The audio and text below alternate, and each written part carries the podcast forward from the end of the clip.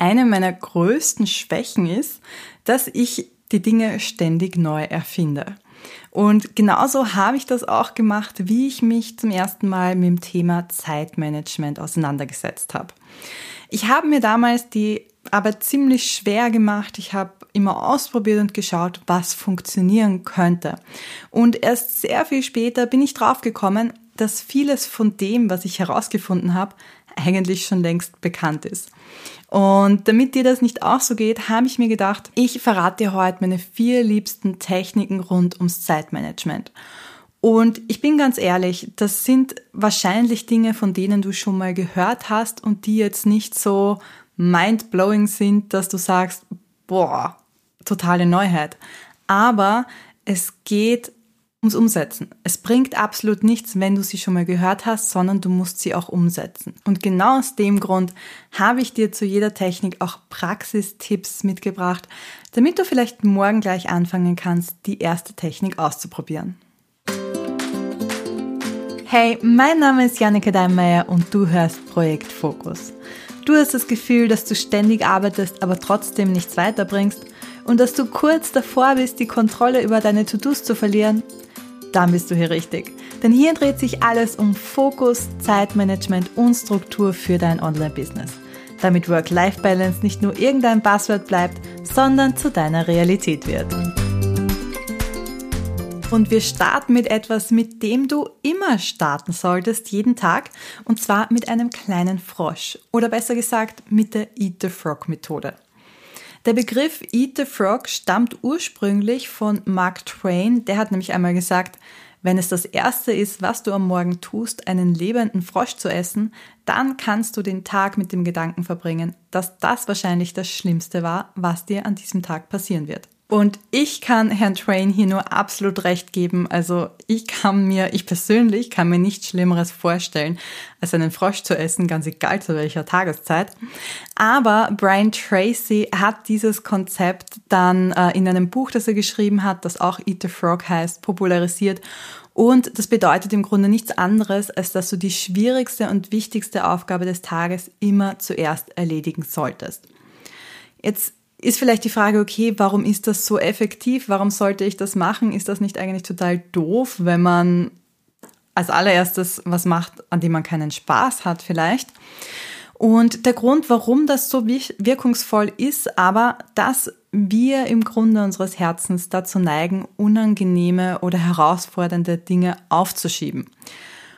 Und die Folge ist, dass uns diese Dinge aber trotzdem die ganze Zeit im Kopf herumspuken. Und ich weiß nicht, wie es dir geht, aber bei mir passiert das doch immer mal wieder, wenn ich Dinge aufschiebe, dass ich mir da denke, boah, das ist so eine schwierige Aufgabe und da brauche ich bestimmt fünf Stunden und da kann so viel schief gehen. Und das spukt wirklich Tage, manchmal wochenlang in meinem Kopf herum. Und im Endeffekt, wenn ich mich dann dazu durchringe, die Aufgabe zu machen, stelle ich fest, dass sie vielleicht fünf Minuten gedauert hat und eigentlich gar nicht so schlimm war. Und dieses ständig drüber nachdenken, das hält halt unheimlich auf. Das heißt, wenn du dir wirklich vornimmst, die schlimmste oder unangenehmste Auftage direkt zu machen, musst du erstens nicht ständig drüber nachdenken und zweitens gibt dir das einen enormen Motivationsschub für den Rest des Tages, weil ja, du einfach den Kopf frei hast für all das, was dann kommt. Wie kannst du das jetzt in der Praxis am besten umsetzen? Das Wichtigste ist, dass du deinen Frosch kennst. Das heißt, setz dich schon am Vorabend hin und überleg dir, welche Aufgabe für den nächsten Tag am allerwichtigsten ist oder am herausforderndsten ist. Ich mache das, ich setze mir schon Anfang der Woche eine Fokusaufgabe für jeden Tag. Das heißt, ich weiß schon eigentlich am Ende der Woche, was in der nächsten Woche jeden Tag die wichtigste Aufgabe sein wird. Und dann ist das Wichtigste, der zweite Praxistipp, diese Aufgabe einfach zu erledigen. Das heißt, gar nicht groß drüber nachdenken, nicht ablenken lassen, sondern hinsetzen und das erledigen vielleicht, äh, ja, bevor du noch in dein, dein To-Do-Listen-Tool schaust oder dein Projektmanagement-Tool schaust, weil du eh am Vorabend vielleicht schon hineingeschaut hast und ganz genau weißt, was am Plan steht, ohne Social Media zu checken, ohne E-Mails anzuschauen, sondern wirklich einfach hinsetzen und sie machen auch wenn sie vielleicht unangenehm ist. Und wenn du das dann gemacht hast, ist der dritte Praxistipp von mir, dass du dich auch belohnst. Das heißt, such dir irgendwas aus, was du gerne magst. Du könntest zum Beispiel immer, nachdem du deinen Frosch bearbeitet hast, eine Kaffeepause machen, dir eine, ja, einen kurzen Spaziergang zum Beispiel gönnen. Mach irgendetwas, was dir Freude bereitet, weil dann ist auch diese Froschaufgabe, die Fokusaufgabe nicht mehr ganz so schlimm, wenn du drüber nachdenkst. Die zweite Technik, die ich dir mitgebracht habe, ist die 60-40-Regel. Und die ist eigentlich super einfach, aber unheimlich effektiv. Die besagt nämlich, dass wir 60 Prozent unserer Arbeitszeit für die Hauptaufgaben, also diese Fokusaufgaben oder den Frosch zum Beispiel, verwenden sollten und die restlichen 40 Prozent unserer Zeit sollten wir für Nebenaufgaben einplanen oder äh, als Pufferzeit, wenn unerwartete Dinge kommen oder auch für Pausen. Das heißt, du kannst dir das, wenn du dir das bildlich vorstellen möchtest, wie so ein Tortendiagramm vorstellen. 60 Prozent sind in grün zum Beispiel eingefärbt und da machst du die wirklich wichtigen Dinge. Und 40 Prozent hast du dann einfach Pufferzeit, wo du ja ähm, Dinge machen kannst, die vielleicht nicht so geplant waren. Und gerade wenn du einen Job hast, wo du flexibel auf deine Kunden zum Beispiel reagieren musst oder wenn du vielleicht die Kinder zu Hause betreust, ist es ganz gut, vielleicht sogar noch ein bisschen mehr als diese 40 Prozent als Pufferzeit einzuplanen. Ich persönlich treibe dieses Prinzip ein bisschen auf die Spitze. Bei mir ist nämlich tatsächlich der Großteil meines Tages für die eine wichtige Aufgabe, für meine Fokusaufgabe äh, reserviert und den Rest verbringe ich mit anderen Aufgaben. Was habe ich hier jetzt für praktische Tipps für die Umsetzung für dich? Auch hier starten wir wieder mit dem ersten, nämlich Planung. Genauso wie bei der äh, Eat the Frog Methode ist es wichtig, dass du weißt, was deine wichtigen Aufgaben sind. Das heißt, du solltest im besten Fall eine Wochenplanung oder zumindest eine Tagesplanung machen, damit du weißt, welche Aufgaben diese 60% Aufgaben sind. Der zweite Praxistipp ist, dass du flexibel bist. Die 40 Prozent sind, wie gesagt, die Puffer und in der Zeit kannst du Dinge machen, die du vielleicht vorher nicht eingeplant hattest. Also wenn du eine Pause brauchst, die du vorher nicht so eingeplant hattest oder wenn eben Anfragen von Kunden haben. Also gerate dann nicht in Panik, wenn deine Planung nicht total standhält, sondern schau, dass du trotzdem zuerst diese 60 Prozent Aufgaben machst, diese Fokusaufgaben machst. Der dritte Tipp ist, dass du nicht zu pedantisch bist. Ich habe dir schon verraten, dass ich mehr als 60 Prozent wahrscheinlich ähm, aufwende für meine Fokusaufgaben. Und das 60-40 ist tatsächlich wirklich nur ein Richtwert. Also du musst jetzt nicht Zeit tracken und ähm, wirklich schauen, okay, das waren jetzt 65 und 35 Prozent, oh nein, sondern schau einfach, wie es für dich passt und plane dir gerne mehr Zeit oder blocke dir gerne mehr Zeit für deine Fokusaufgaben. Und der vierte Praxistipp, der auch ja wahnsinnig wichtig eigentlich ist, Du solltest jetzt nicht sagen, okay, die 60 Prozent sind produktive Dinge und 40 Prozent sind jetzt unwichtige Sachen, sondern auch die 40 Prozent, die quasi noch übrig bleiben, sollten Dinge sein, die dich deinen Zielen näher bringen, wo du zum Beispiel eben Pausen auch machst. Auch das ist ja was, was dich fokussierter macht und produktiver auch machst. Aber ähm, eben das, wo du sagst, das ist das Allerwichtigste für mein nächstes Projekt zum Beispiel, das sollte in die 60 Prozent hineinfallen. Die nächste Zeitmanagement-Methode ist eine, die mich wahnsinnig viel Übung gekostet hat. Also es ist mir anfangs wirklich schwer gefallen und äh, dabei ist es eigentlich auch relativ einfach, nämlich Single-Tasking zu betreiben. Also genau das Gegenteil von Multitasking. Es gab vor Jahren, vielleicht sind schon Jahrzehnte, keine Ahnung, mal so diesen Irrglauben, dass Multitasking uns wahnsinnig produktiv macht. Also wenn wir mehrere Dinge gleichzeitig machen. Aber in Wirklichkeit schadet das unserer Produktivität mehr, als dass es hilft, weil ganz oft die Qualität darunter leidet. Beim Multitasking ist es so, dass wir von einer Aufgabe ganz schnell zur nächsten springen und wir können wir können gar nicht zwei Aufgaben gleichzeitig machen, sondern es ist tatsächlich so ein stetiger Wechsel, so wie Computer das zum Beispiel auch machen. Der Unterschied ist nur, dass Computer ja eine sehr hohe Rechenleistung haben und wirklich sehr schnell umstellen können. Wir Menschen können nicht so schnell umstellen. Uns geht immer Zeit verloren, wenn wir von einer Aufgabe zur nächsten wechseln. Das heißt, es ist wahnsinnig uneffizient und eben dadurch, dass wir uns immer wieder neu hineinfinden müssen, äh, leidet auch die Qualität. Beim Single-Tasking ist es so, dass wir uns immer voll und ganz auf eine einzige Aufgabe konzentrieren, bis sie abgeschlossen ist. Und hier geht es darum, wirklich Ablenkungen zu minimieren und dass du dich nicht von irgendwelchen äh, Benachrichtigungen aus der Ruhe bringen lässt oder was auch immer. Oder zum Beispiel auch von Aufgaben, die dir noch im Kopf herumschwirren, wo du sagst, ah, die muss ich noch erledigen.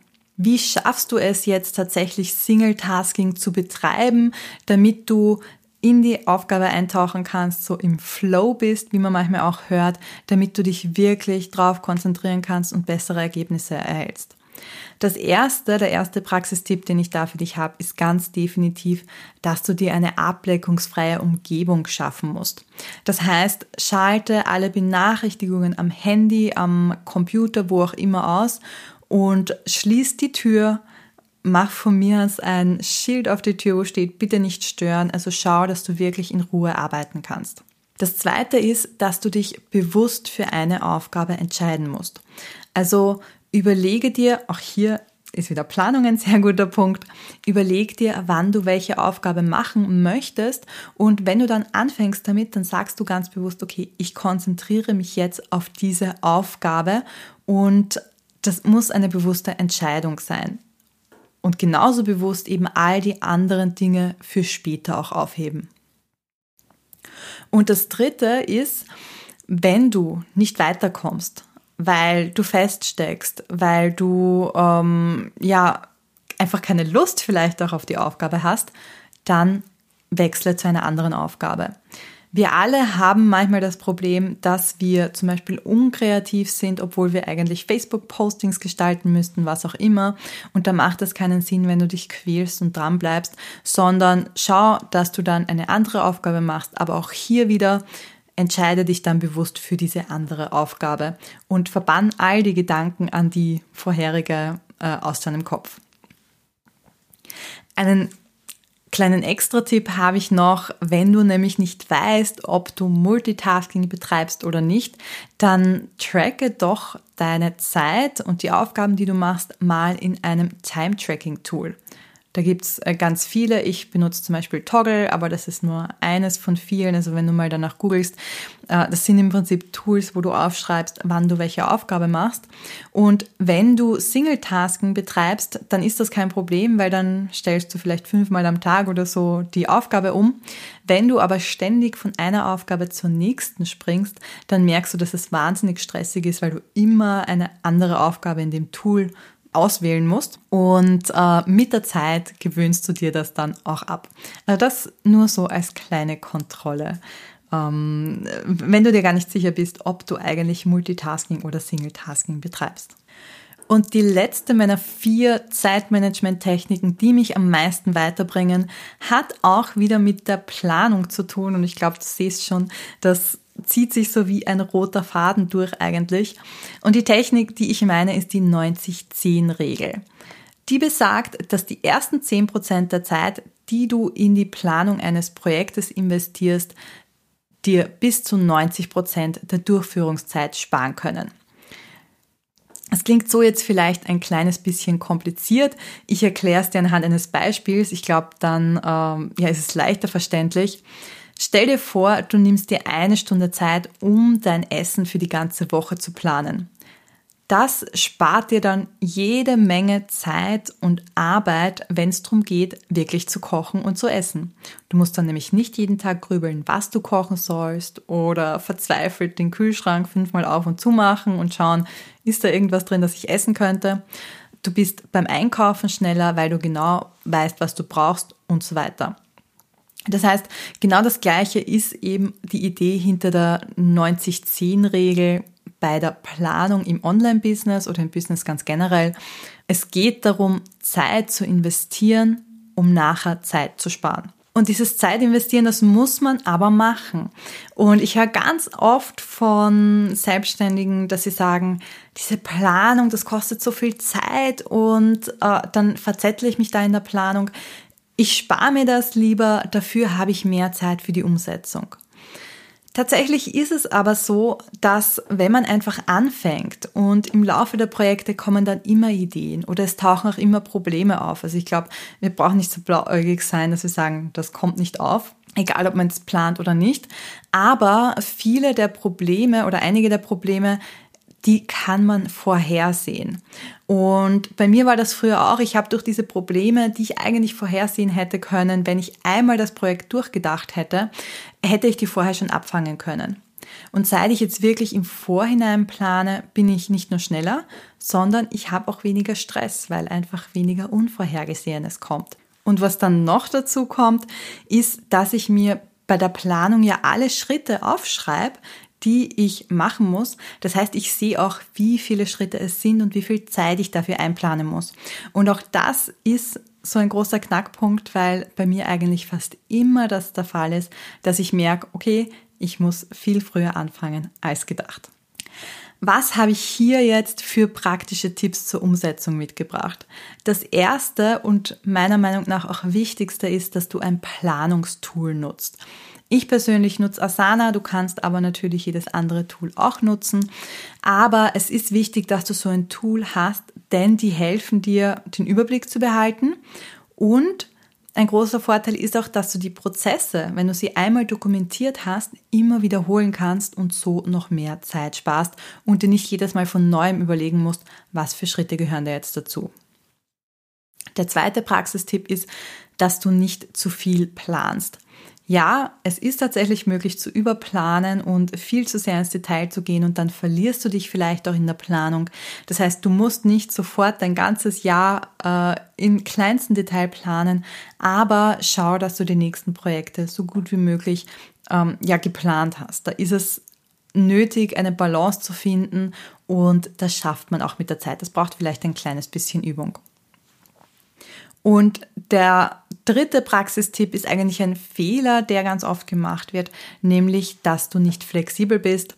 Das heißt, mein Praxistipp, sei flexibel, wenn du merkst, es funktioniert etwas nicht ganz so, wie du dir das vorgestellt hast, oder wenn es neue Voraussetzungen gibt, dann passt das sehr gerne auch an. Also nur weil es geplant ist, heißt es nicht, dass es in Stein gemeißelt ist und dass du absolut nichts anders machen darfst. Das waren sie, meine vier wichtigsten Zeitmanagement-Methoden, die ich in meinem Alltag anwende und die für mich den größten Unterschied gemacht haben. Das Schöne ist, sie sind super simpel und eigentlich könnte ich sie in einem Satz zusammenfassen, nämlich nimm dir Zeit zu planen, starte mit der wichtigsten Aufgabe, mach immer nur eine Sache auf einmal und plane genügend Pufferzeiten ein. Und wenn du das beherzigst, dann wird dein Alltag schon ganz, ganz anders ausschauen. Wenn dir diese Tipps gefallen haben, dann hinterlass mir gerne eine Bewertung auf iTunes oder der Podcast-Plattform deiner Wahl. Am liebsten natürlich fünf Sterne, da würde ich mich am meisten drüber freuen. Und wenn du eine Frage hast oder mehr zu einem bestimmten Thema wissen willst, dann schreib mir gerne. Ich bin total offen für eure Themenwünsche und nehme die gerne mit auf in meinen Redaktionsplan. Alle Infos, wie du den Kontakt zu mir findest, bekommst du in den Show Notes.